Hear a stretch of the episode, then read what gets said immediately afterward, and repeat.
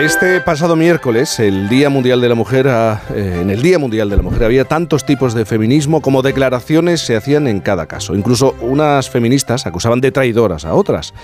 ¿Qué le está pasando al compromiso con las grandes causas? ¿Ya no consigue reunir la unanimidad de, otras épocas? ¿Es posible que sea el concepto mismo de compromiso el que está en crisis? Eh, ¿Que cada uno vaya a lo suyo y no se comprometa con nada? Eh, sobre esto quieres hablar, ¿no, Sabino?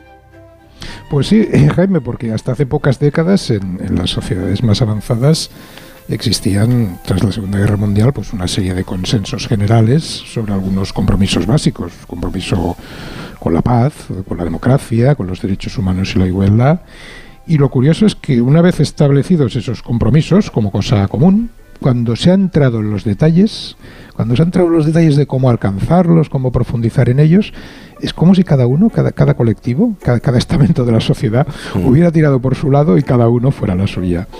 Mm, tenemos este ejemplo, este enfrentamiento estos días entre los trans y algunas feministas, que, era de una virulencia que, que, realmente asustaba.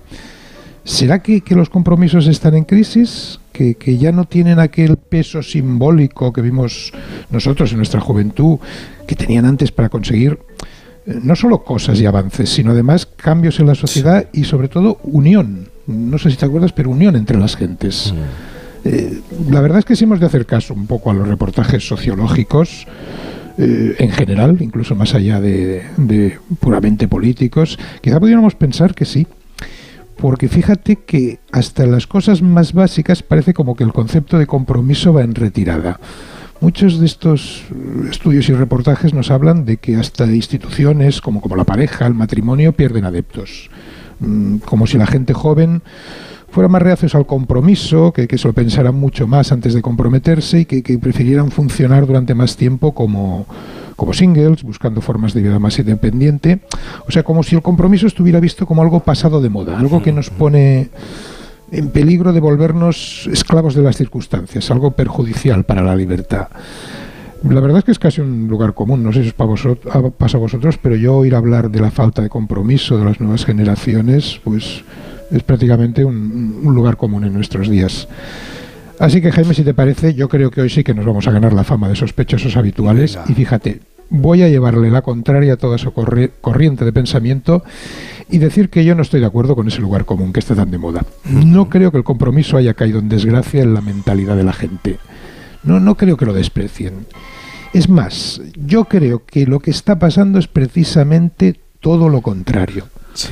Que venimos de una época en la que se ha hablado tanto y se ha dado tanta importancia a los compromisos sociales, a los compromisos políticos, que los hemos sacralizado demasiado que les hemos dado demasiada importancia y los hemos convertido en algo tan, tan monolítico, tan obligatorio, que precisamente porque les damos demasiada importancia terminamos peleándonos por ellos, no atreviéndonos incluso con ellos, pensándonoslo mucho antes de asumirlos, porque los vemos como una cosa tan seria que no parece, mm. nos parece que, que no estaremos a la altura, que no seremos capaces de mantenerlos.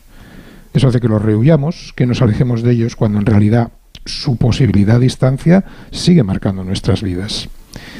A mí todo esto, todo este planteamiento que tenemos con el tóxico, con, con, el, con el compromiso me parece un, tanto tóxico, ¿no? Perdemos de vista que somos seres humanos, que somos cambiantes, que somos ondulantes, que nuestra personalidad está siempre fluyendo y modificándose según nuestras experiencias y nuestras nuevas informaciones, y en lugar de sacralizar los compromisos hasta el punto de dejarnos intimidar por ellos, quizá lo mejor fuera ser un poquito indulgentes con nosotros mismos y asumirlos con cierta flexibilidad, pensando que si algún día descubrimos que no somos capaces de mantenerlos, que no estamos a la altura, que no podemos llevarlos a cabo tal como pensábamos, lo más sano, pues simplemente reconocerlo, revisar el compromiso, ponerlo al día, adaptarlo a lo que más sabemos de nosotros, y siempre se pueden revisar, no, es fallar a los demás ni a nosotros mismos. Yo creo que esa flexibilidad nos ayudaría a escaparnos de, estos dos extremos, tanto del caer del lado de los que huyen de compromisos que les gustarían solo porque les intimidan, como de los que los suscriben y se obligan a mantenerlos más allá de sus fuerzas, creando estas crispaciones, estos dogmatismos, estos fanatismos que hemos visto últimamente en movimientos en los que había un compromiso serio y sensato en las últimas décadas.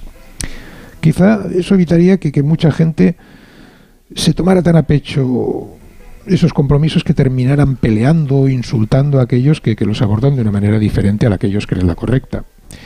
Un ejemplo de esa manera tóxica de abordarlos está en, cosas que, he oído últimamente, como por ejemplo eh, gente que afirma que nuestra soledad de mayores depende de la fortaleza de los compromisos que hemos adquirido a lo largo de la vida. Eso que a primera vista parece muy, pues muy solidario, la verdad es que si lo miramos desde otro punto de vista, en realidad es una condena. Porque nos obliga ya previamente, Jaime, y además, con toda franqueza, no creo que la vida sea así. Tú puedes desarrollar muchos compromisos fuertes, de joven, con mucha gente, y luego la vida y la biología te los quitan esas personas, porque la vida y la biología son muy indiscriminadas, y a veces nos arrebata arbitrariamente eh, grandes grupos de amigos y nos encontramos sintiéndonos solísimos. Del mismo modo también, fíjate, puedes no desarrollar unos compromisos profundos y tener en cambio una red de buenos amigos que te tratan con respeto desde la distancia y ocupan tus días.